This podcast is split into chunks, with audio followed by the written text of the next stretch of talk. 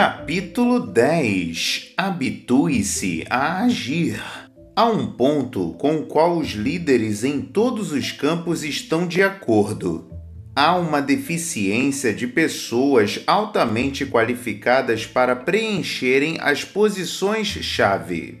Há realmente, como diz o ditado, espaço demais lá em cima. Conforme explicou um diretor, há muitas pessoas quase qualificadas, às quais, no entanto, falta um dos ingredientes do sucesso. Trata-se da capacidade de realizar, de obter resultados. As grandes tarefas, seja na direção de uma empresa, nas vendas em grande escala, nas ciências, nas artes militares ou no governo, exigem alguém que pense e haja. Os principais chefes, quando procuram uma pessoa para ocupar uma posição-chave, fazem perguntas assim: será ela capaz de realizar a tarefa? Ela irá até o fim? Terá iniciativa? Obterá resultados mesmo ou não passa de um embromador? Todas essas perguntas têm apenas um objetivo: verificar se a pessoa é um indivíduo de ação. Não basta que as ideias sejam excelentes. Uma ideia apenas regularmente boa, mas posta em execução, é 100% melhor que outra maravilhosa, mas que se deixa morrer. O grande comerciante John Wanamaker, que chegou aonde chegou por conta própria, costumava dizer: Nada acontece só porque pensamos que vai acontecer. Pense nisso. Todas as coisas que temos neste mundo, desde os satélites até os arranha-céus e os alimentos para bebês, nada mais são do que ideias postas em ação. À medida que você estuda as pessoas, tanto as que obtiveram sucesso como as que permaneceram numa posição mediana, verificará que se enquadram em duas classes. As bem-sucedidas são ativas, vamos chamá-las de ativacionistas. As que pertencem na mediocridade, que não obtêm o sucesso, são passivas vamos denominá-las de passivistas. Podemos descobrir um dos princípios do sucesso estudando ambos os grupos. O senhor ativacionista é um fazedor. Ele age, consegue fazer as coisas, segue as ideias e os planos. O senhor passivista é um não fazedor adia tudo até provar que as coisas não devem ou não podem ser feitas ou até que seja tarde demais. A diferença entre os dois pode ser evidenciada em inúmeras pequenas coisas. O senhor ativacionista planeja férias e as tira. O senhor passivista planeja férias, mas adia-as até o ano que vem. O senhor A decide que deve frequentar a igreja regularmente e o faz. O senhor P também acha que é uma boa ideia frequentar regularmente a igreja, mas encontra meios de ir adiando esse novo hábito. O senhor A acha que deve enviar um e-mail de parabéns a alguém que realizou algo de notável e envia o Sr. P, nas mesmas circunstâncias, acha que deve fazer o mesmo, mas o e-mail jamais é escrito.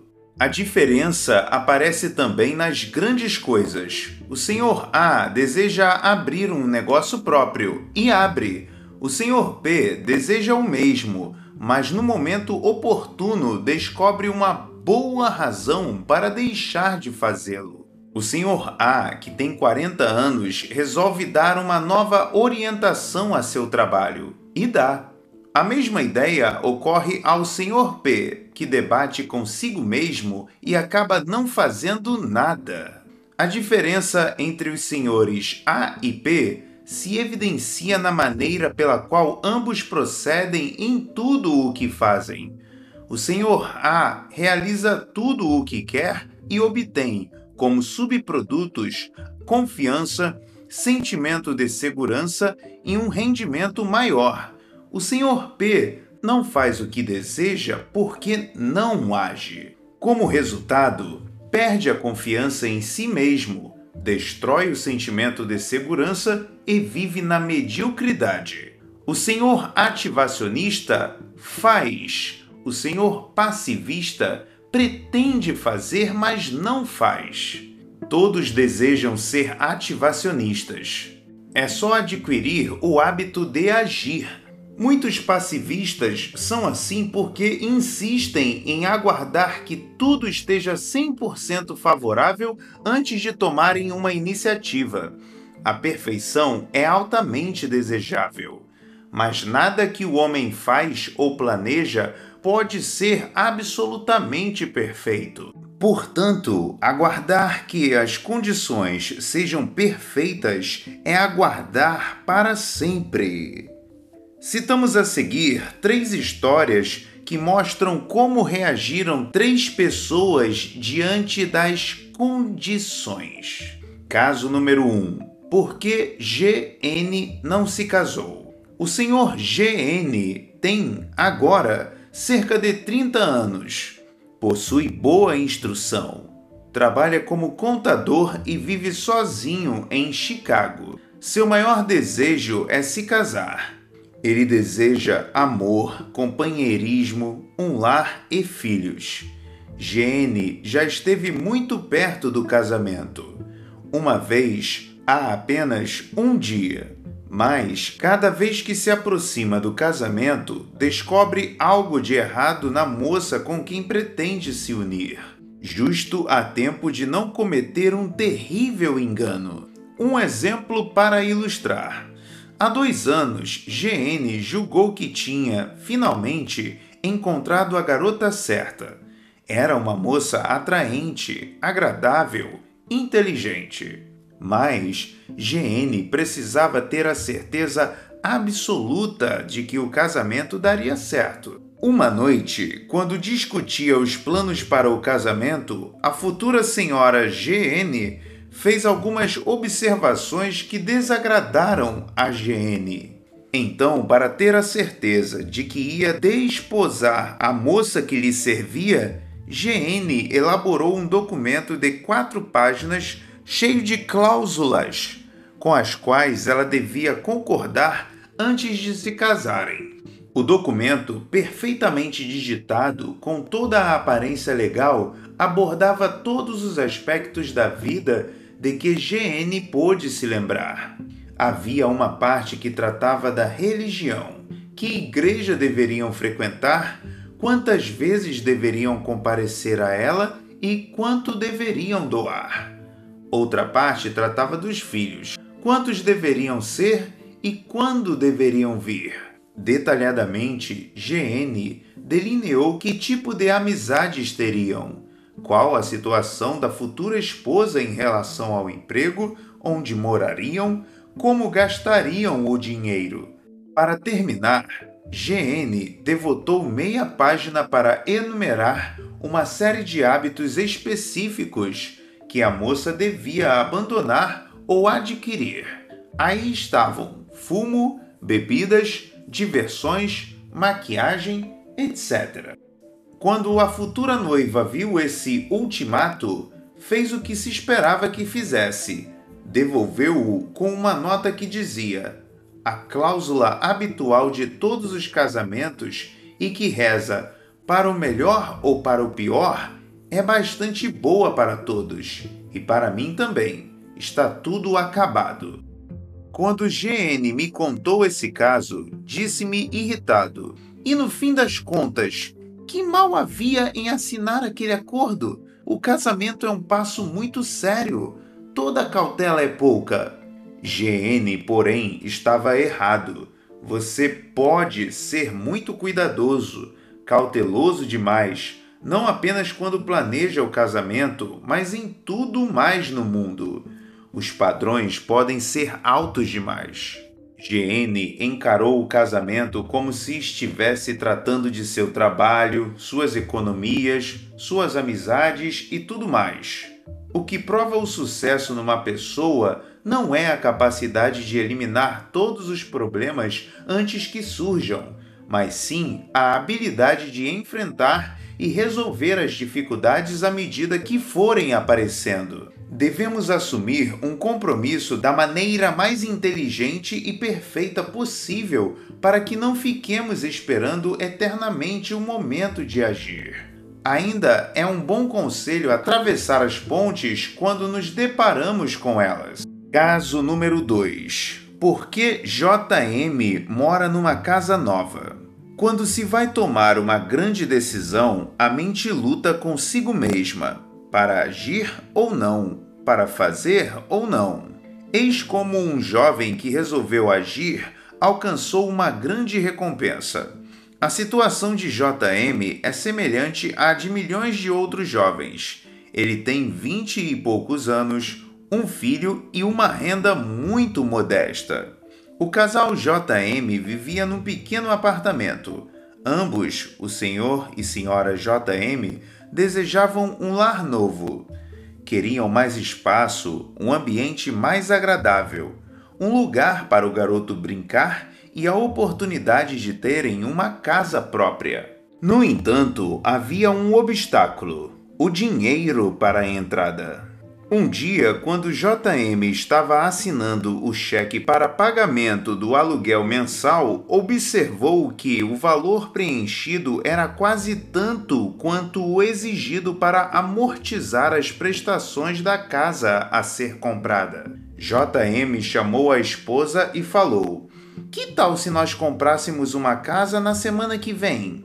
Que foi que deu em você? perguntou ela.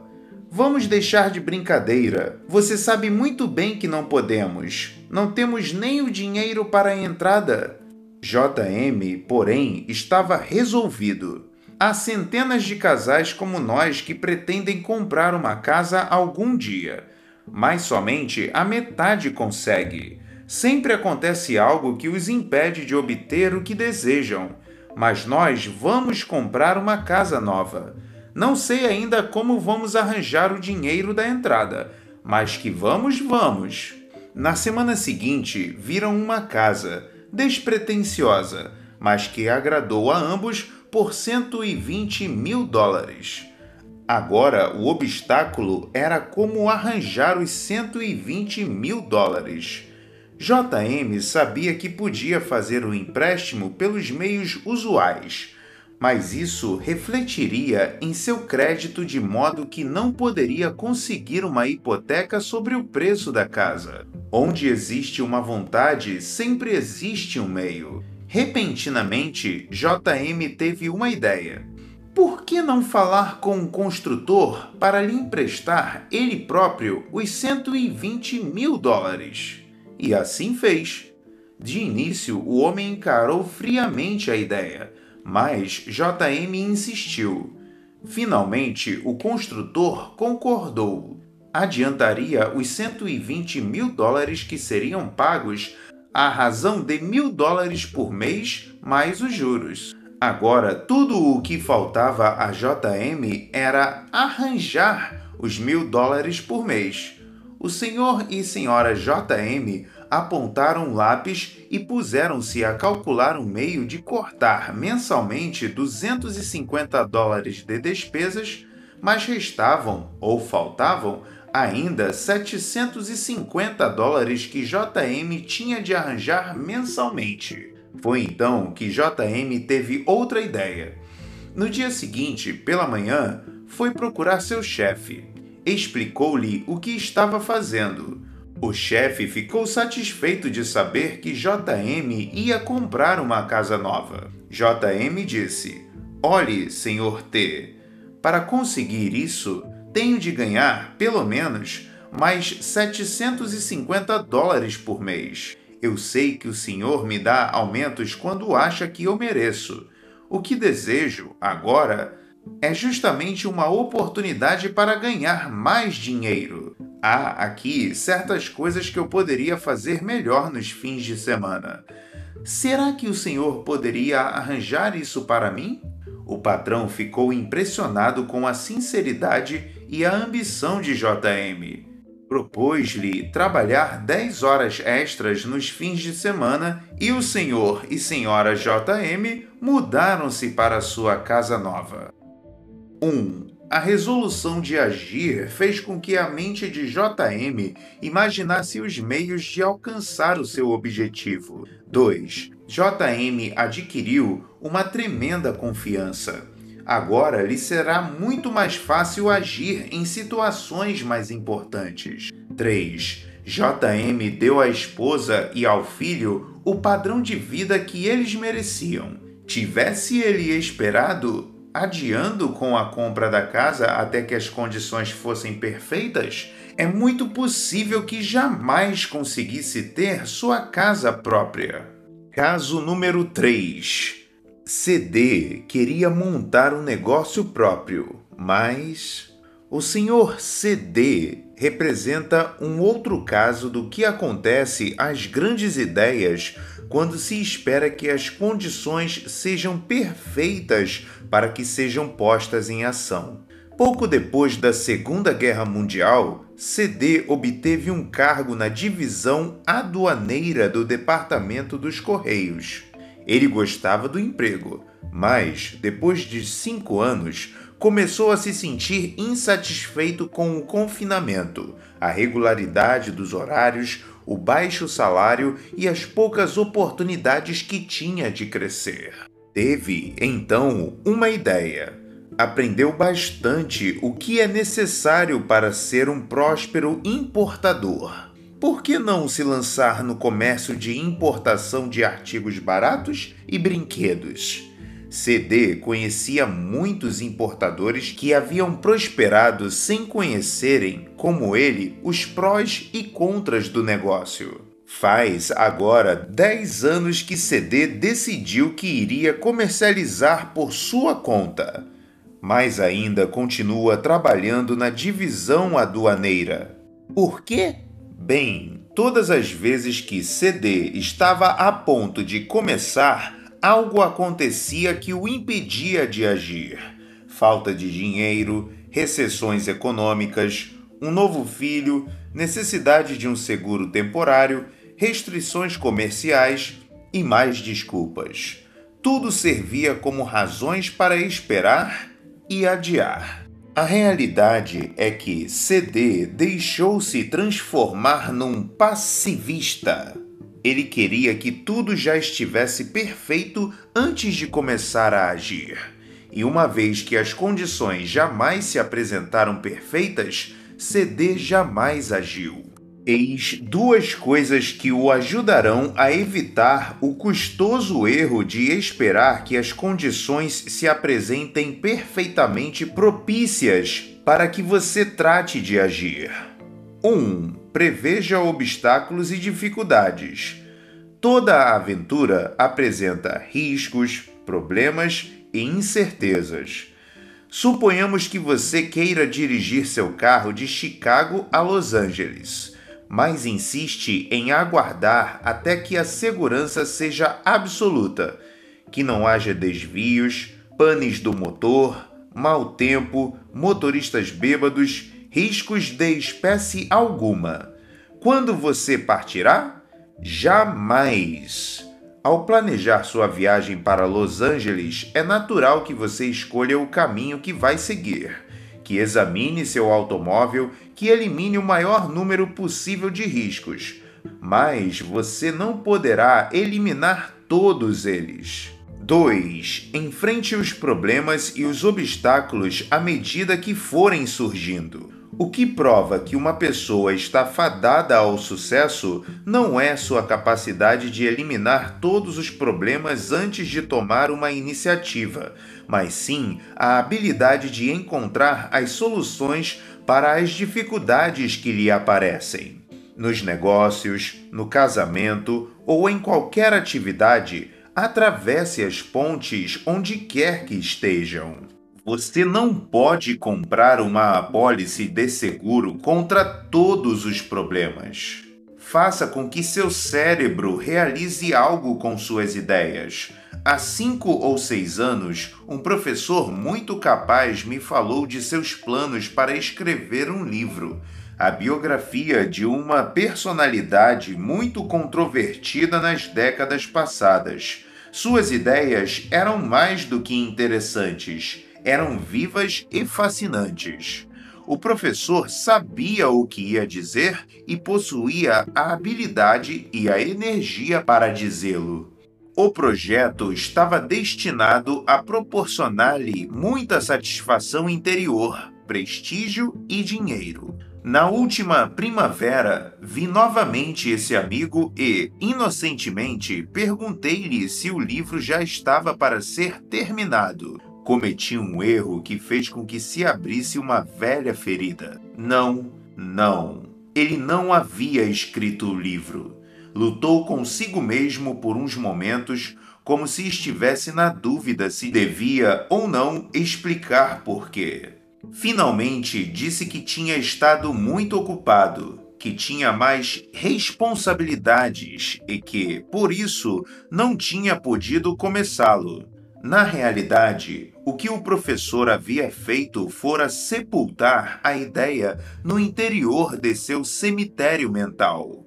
Permitiu que sua mente elaborasse pensamentos negativos visualizou o tremendo trabalho e sacrifício que aquilo representava. Considerou todas as espécies de motivos pelas quais o projeto devia falhar. As ideias são importantes, não tenhamos ilusões sobre isso. Devemos ter ideias para criar ou melhorar qualquer coisa. O sucesso evita o homem que não tem ideias. Não nos iludamos, porém, também sobre um outro ponto. Apenas as ideias não bastam.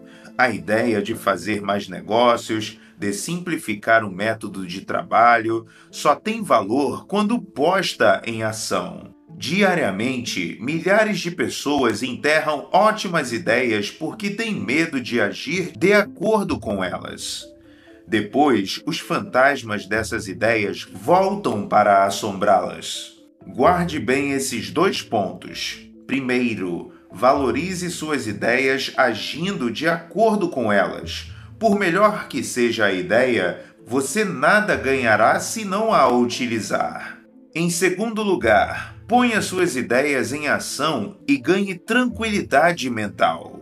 Alguém disse uma vez que as palavras mais tristes que podem ser ditas ou escritas são: podia ter sido ou podia ter acontecido. Todos os dias você ouve alguém dizer algo assim. Se eu tivesse entrado no negócio em 1952, estaria muito bem agora. Ou eu bem que suspeitava que isso ia dar certo. Quem me dera que eu tivesse me metido no negócio. Uma boa ideia que não é aproveitada causa uma terrível dor psicológica. Mas uma boa ideia que se põe em ação traz uma imensa satisfação mental. Teve uma boa ideia? Faça alguma coisa com ela. Empregue a ação para curar o medo e adquirir confiança. Eis algo que não deve ser esquecido. A ação alimenta e fortalece a confiança. A falta de ação, sob qualquer forma, nutre o medo. Para combater o medo, haja. Para aumentá-lo, aguarde, despreze, adie. Ouvi certa vez um jovem instrutor de paraquedistas explicar: na realidade, não é o salto que preocupa. O que apavora o camarada é a espera. Por isso, durante a viagem até o ponto onde se vai dar o salto, procuro fazer com que o tempo passe depressa para os homens. Mais de uma vez tem acontecido de um dos alunos pensar demais no que pode acontecer e entrar em pânico. Se não for possível fazê-lo saltar na viagem seguinte, está acabado como paraquedista, pois, em vez de adquirir confiança, quanto mais ele adia o salto, mais apavorado fica. A espera sempre enerva os peritos. A revista Time revelou que Edward R. Murrow, um grande animador de TV dos Estados Unidos, suava e tremia enquanto aguardava o momento de enfrentar as câmeras. Mas, uma vez que começava o programa, o medo desaparecia. Muitos artistas veteranos experimentam a mesma sensação. Concordam todos que o único meio de curar o medo do palco é a ação. Enfrentar os espectadores é o meio de combater o pavor, a preocupação, o medo. A ação cura o medo. Uma noite visitávamos um amigo quando seu garotinho de 5 anos, que tinha sido posto na cama meia hora antes, começou a chorar. O menino tinha ficado impressionado com um filme de ficção científica e estava com medo de que os monstros verdes que ele tinha visto entrassem em seu quarto e o raptassem. Fiquei intrigado pelo modo com que o pai do garoto resolveu o caso. Em vez de dizer: Não tenha medo, filhinho, Nada vai lhe acontecer. Volte para a cama. Tomou uma atitude positiva. Fez uma cena para o menino, inspecionando todas as janelas para ver se estavam bem fechadas.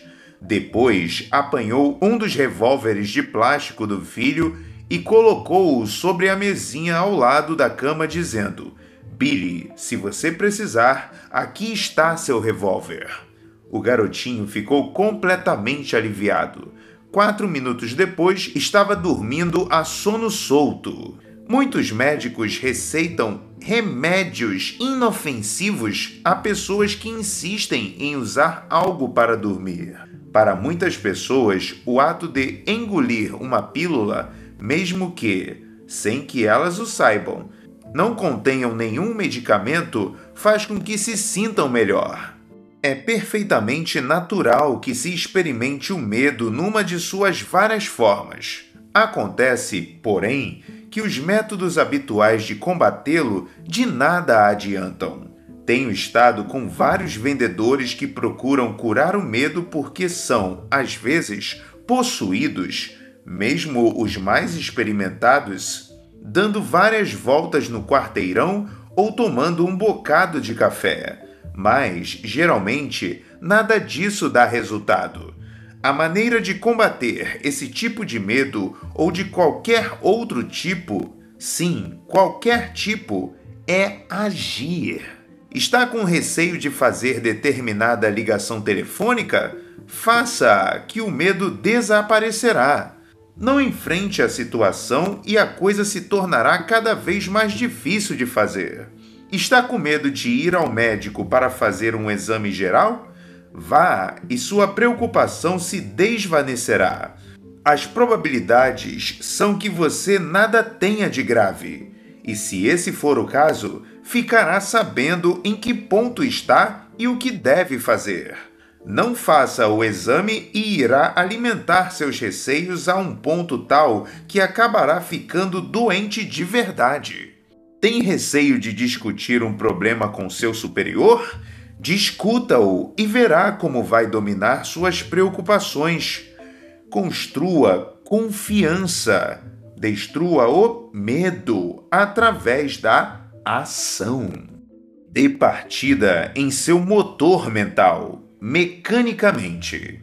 Um jovem escritor que não estava conseguindo fazer muito sucesso confessou-me o seguinte o que me preocupa é que se passam dias e semanas sem que eu seja capaz de escrever uma linha.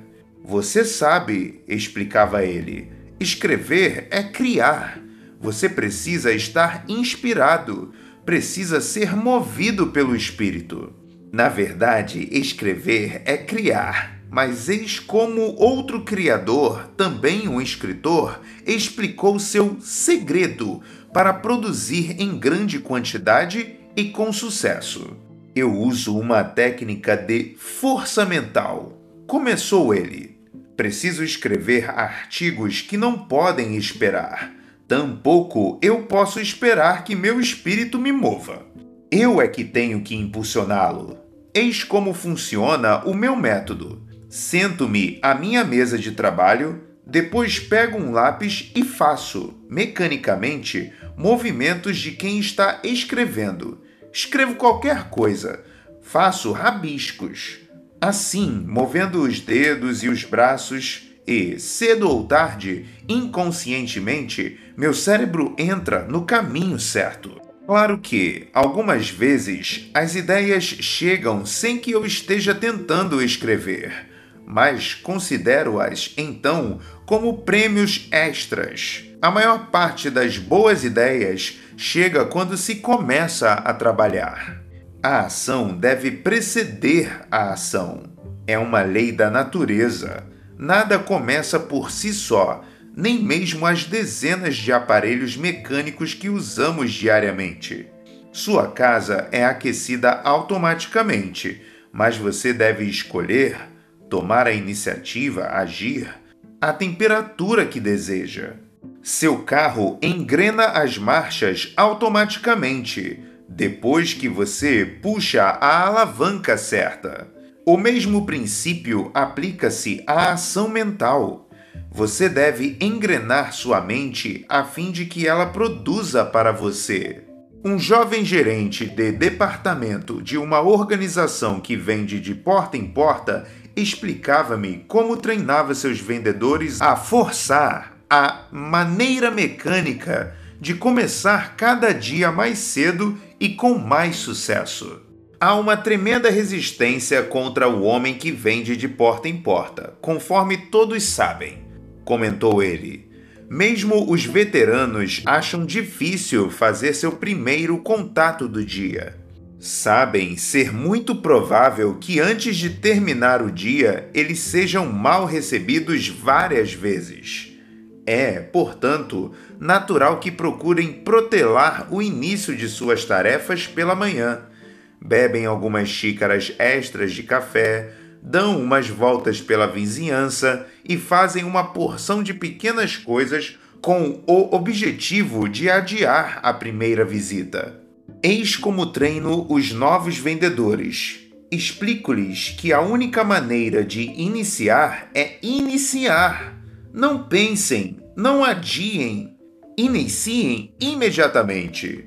Digo-lhes para procederem da seguinte maneira: encostem o carro, apanhem a mala das amostras, encaminhem-se para a porta, toquem a campainha, sorriam, digam bom dia, apresentem-se, tudo mecanicamente, sem pensar em nada. Procedam assim que o gelo irá se derretendo.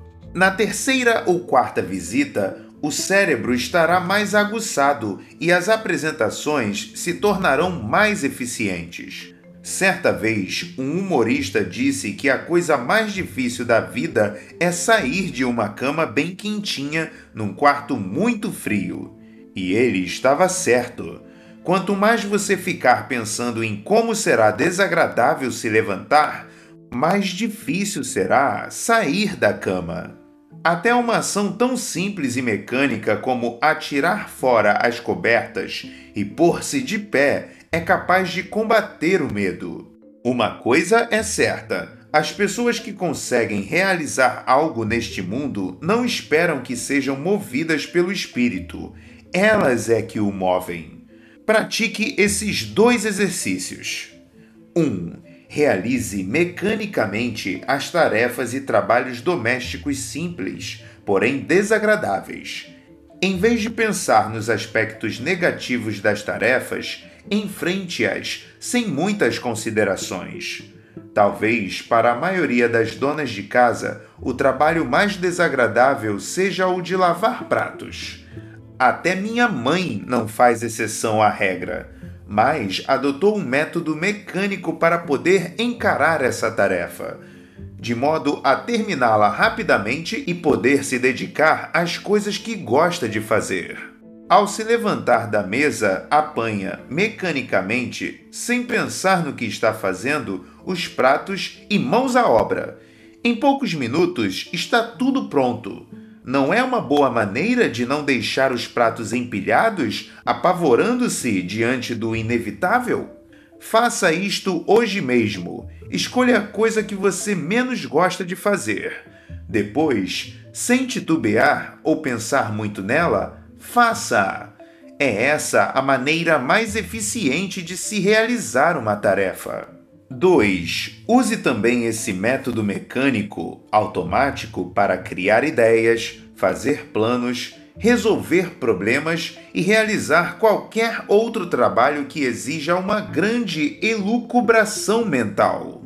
Em vez de aguardar que o espírito o impulsione, sente-se e impulsione seu espírito. Eis uma técnica especial que com certeza o ajudará. Use lápis e papel. Um simples e barato lápis é a maior ferramenta de concentração mental que o dinheiro pode comprar. Se eu tivesse de escolher entre uma sala toda enfeitada, atapeada, lindamente decorada, à prova de ruído e lápis e papel, optaria sempre por esses últimos. O lápis e o papel servem para estabelecer a ligação entre sua mente e um problema. Quando se põe um pensamento no papel, automaticamente toda a atenção se concentra nele. Eis porque não se pode pensar numa coisa e escrever outra ao mesmo tempo. E quando se escreve no papel, escreve-se também na mente. As experiências provam que você se lembra muito melhor e por muito mais tempo daquilo que escreve. E, uma vez que você domine a técnica do papel e lápis, será capaz de se concentrar mesmo nas circunstâncias mais ruidosas e distrativas. Quando quiser pensar, ponha-se a escrever, a rabiscar ou a fazer desenhos. É uma excelente maneira de movimentar seu espírito. A palavra mágica do sucesso é agora. Amanhã, na próxima semana, mais tarde, noutra ocasião, qualquer dia são, geralmente, termos que conduzem ao fracasso. Muitos sonhos bons jamais se tornam realidade porque dizemos: qualquer dia vou fazer isso, em vez de afirmarmos: vou fazer agora mesmo. Tomemos, por exemplo, a economia de dinheiro. Todo mundo concorda que poupar é uma boa ideia mas o fato de se tratar de uma boa ideia não significa que muita gente organize um programa de poupança ou investimento. Muitas pessoas pretendem economizar, porém, só umas poucas levam a cabo essa intenção. Eis de que modo um jovem casal estabeleceu um programa regular para acumular riqueza. Bill ganhava mil dólares por mês Porém, juntamente com a esposa Janet, gastava a mesma quantia também mensalmente. Ambos desejavam fazer economias, mas sempre surgiam razões pelas quais não podiam iniciar o que pretendiam. Durante anos, eles haviam resolvido: começaremos quando recebermos um aumento, depois que nos instalarmos, quando estivermos em melhor situação no ano que vem. Por fim, Janet aborreceu-se com o fracasso de suas tentativas de economizar e disse a Bill: Afinal, vamos ou não vamos economizar? Ao que ele retrucou: Que vamos, vamos. Você sabe muito bem, mas até agora não pudemos poupar nenhum trocado. No entanto, Janet estava resolvida de uma vez por todas. Há anos dizemos que vamos iniciar um programa de economias. Nunca o fizemos porque achamos que não podemos. Vamos começar agora a pensar que podemos. Vi hoje um anúncio que dizia que, se economizássemos 100 dólares por mês, teríamos em 15 anos 18 mil dólares mais 6.600 de juros capitalizados. O anúncio dizia ainda que é mais fácil gastar o que resta depois de se guardar um pouco do que guardar o que sobra depois de se gastar. Se você concorda, Vamos começar com 10% do que você ganha. É possível até que tenhamos que passar a leite e biscoitos antes que o mês acabe. Mas se temos de começar, vamos começar. Bill e Janet ficaram apertados durante alguns meses, mas logo se adaptaram ao novo orçamento. Agora eles acham que é tão divertido gastar dinheiro em economias quanto em outras coisas. Pretende escrever a um amigo? Escreva imediatamente. Ocorreu-lhe uma ideia que lhe parece boa para melhorar seus negócios? Apresente-a já. Aceite o conselho de Benjamin Franklin. Não deixe para amanhã o que pode fazer hoje. Lembre-se de que, se pensar em fazer as coisas agora, elas serão feitas. Pensar em fazê-las algum dia ou em outra ocasião redunda sempre em fracasso. Visitei um dia uma velha amiga, mulher de negócios. Ela acabara de voltar de uma conferência com vários de seus diretores. Quando a vi, dava a impressão de alguém que precisava desabafar sobre alguma coisa. Parecia que acabava de sofrer uma decepção. Sabe, disse ela, convoquei a reunião desta manhã porque desejava que me ajudassem na solução de uma proposta de alteração de nossa política. Mas que espécie de ajuda pensa que recebi? Havia seis homens ali e apenas um contribuiu com alguma coisa. Dois outros falaram, mas suas palavras nada mais foram do que um eco do que eu havia dito. Foi como se eu tivesse falado para um punhado de vegetais.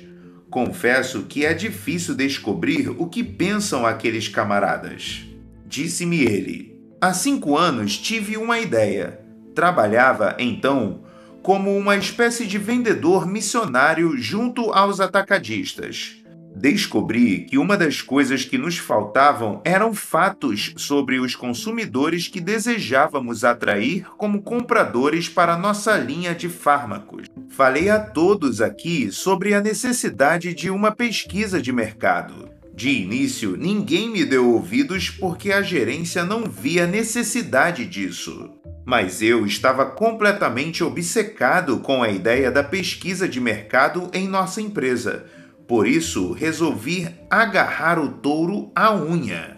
Pedi e obtive permissão para preparar um relatório mensal sobre os fatos no mercado farmacêutico. Coligi informações de todas as fontes possíveis em pouco tempo, a gerência e os demais vendedores passaram a se interessar pelo que eu estava fazendo. Um ano após haver iniciado essa cruzada de pesquisas, fui liberado de minhas ocupações rotineiras e convidado a me concentrar no desenvolvimento de minhas ideias.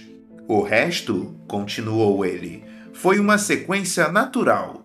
Tenho, agora, dois assistentes uma secretária e cerca de três vezes o salário que recebia há cinco anos. Eis dois exercícios para desenvolver o hábito da iniciativa. 1. Um, seja um cruzador. Quando vir alguma coisa que você acha que deve ser feita, pegue a bola e toque para a frente. Um loteamento não muito distante de onde moro estava quase pronto quando as obras pararam por completo. Umas poucas famílias bastante negligentes haviam se mudado para ele. Isso fez com que várias das melhores famílias do bairro vendessem suas casas com prejuízo e se mudassem. Como tão frequentemente acontece, as famílias que se importavam adotaram a atitude negligente de seus vizinhos desleixados, menos Harry L. Harry, que decidiu empreender uma cruzada para que se tivesse uma bela vizinhança. Começou por reunir seus amigos. Mostrou que o loteamento tinha um tremendo potencial, mas que algo devia ser feito ou do contrário, em breve todo o bairro seria desvalorizado. O entusiasmo e a iniciativa de Harry conquistaram adeptos com rapidez. Imediatamente surgiram projetos para limpar os terrenos baldios. Foram organizados mutirões de paisagismo e iniciado um maciço projeto de arborização. Para as crianças, foi construída uma área de lazer e uma piscina para a comunidade. Todas as famílias negligentes passaram a ser ansiosos colaboradores.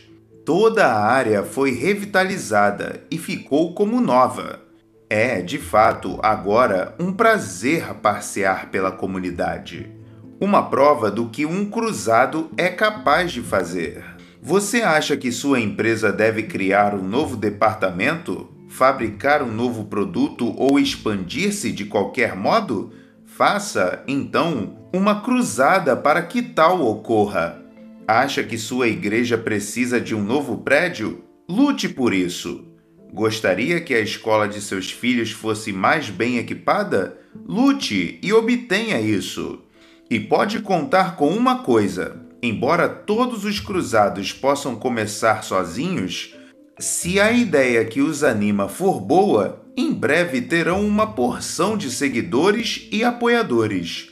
Seja um ativacionista e um cruzado. 2. Seja um voluntário. Todos nós já nos encontramos em situações em que desejamos fazer voluntariamente alguma coisa e não a fizemos. Por quê? Porque tivemos medo. Não o medo de que não pudéssemos realizar o que nos propunhamos, mas do que diriam nossos companheiros. Medo de sermos alvo de deboche, de sermos chamados de metidos ou de sermos acusados de querer passar os outros para trás. É natural que se deseje pertencer a um grupo, ser aceito por ele e receber sua aprovação. Mas pergunte a si mesmo: por qual grupo desejo eu ser aceito? Pelo grupo que ri porque secretamente tem inveja ou pelo que está fazendo progressos e promovendo realizações? A escolha certa é óbvia.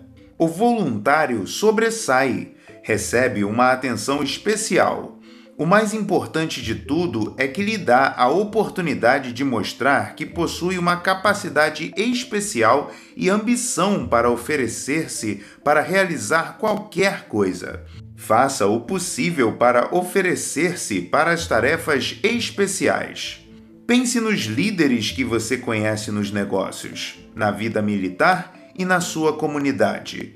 Enquadram-se na descrição de um ativacionista ou você diria que se trata de passivistas?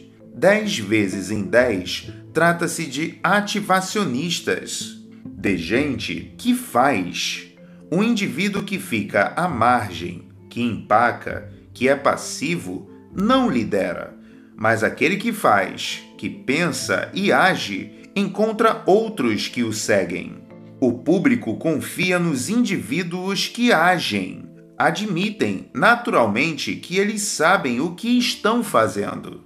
Jamais soube de alguém que tenha sido cumprimentado e louvado porque não mexeu com ninguém, não agiu ou esperou até que lhe dissessem o que deveria ser feito. E você? Resumindo, habitue-se a agir. Ponha em prática estas normas capitais. 1. Um, seja um ativacionista. Seja alguém que faz. Seja um realizador e não um indivíduo que se nega a realizar. 2. Não espere que as condições sejam perfeitas, elas jamais o serão. Conte com obstáculos e dificuldades no futuro e resolva-os à medida que esses forem surgindo. 3. Lembre-se de que o sucesso não é feito apenas de ideias. As ideias só têm valor quando são postas em execução. 4. Use a ação para combater o medo e adquirir confiança. Faça o que você teme e o medo desaparecerá. Experimente e veja. 5. Ponha em funcionamento automaticamente seu motor mental. Não espere que seu espírito faça você se movimentar. Haja, trabalhe e movimente seu espírito. 6. Pense em termos de agora, amanhã, na semana que vem, mais tarde e outras expressões semelhantes são, geralmente, sinônimos de nunca, a palavra do fracasso. Seja do tipo das pessoas que dizem: Vou fazer agora mesmo. 7. Esteja pronto para se entregar ao trabalho. Não desperdice tempo preparando-se para agir. Comece logo a ação. 8. Tome a iniciativa. Seja um cruzado. Tome posse da bola e avance. Seja um voluntário. Mostre que você tem capacidade e ambição de fazer. Engrene a marcha e siga.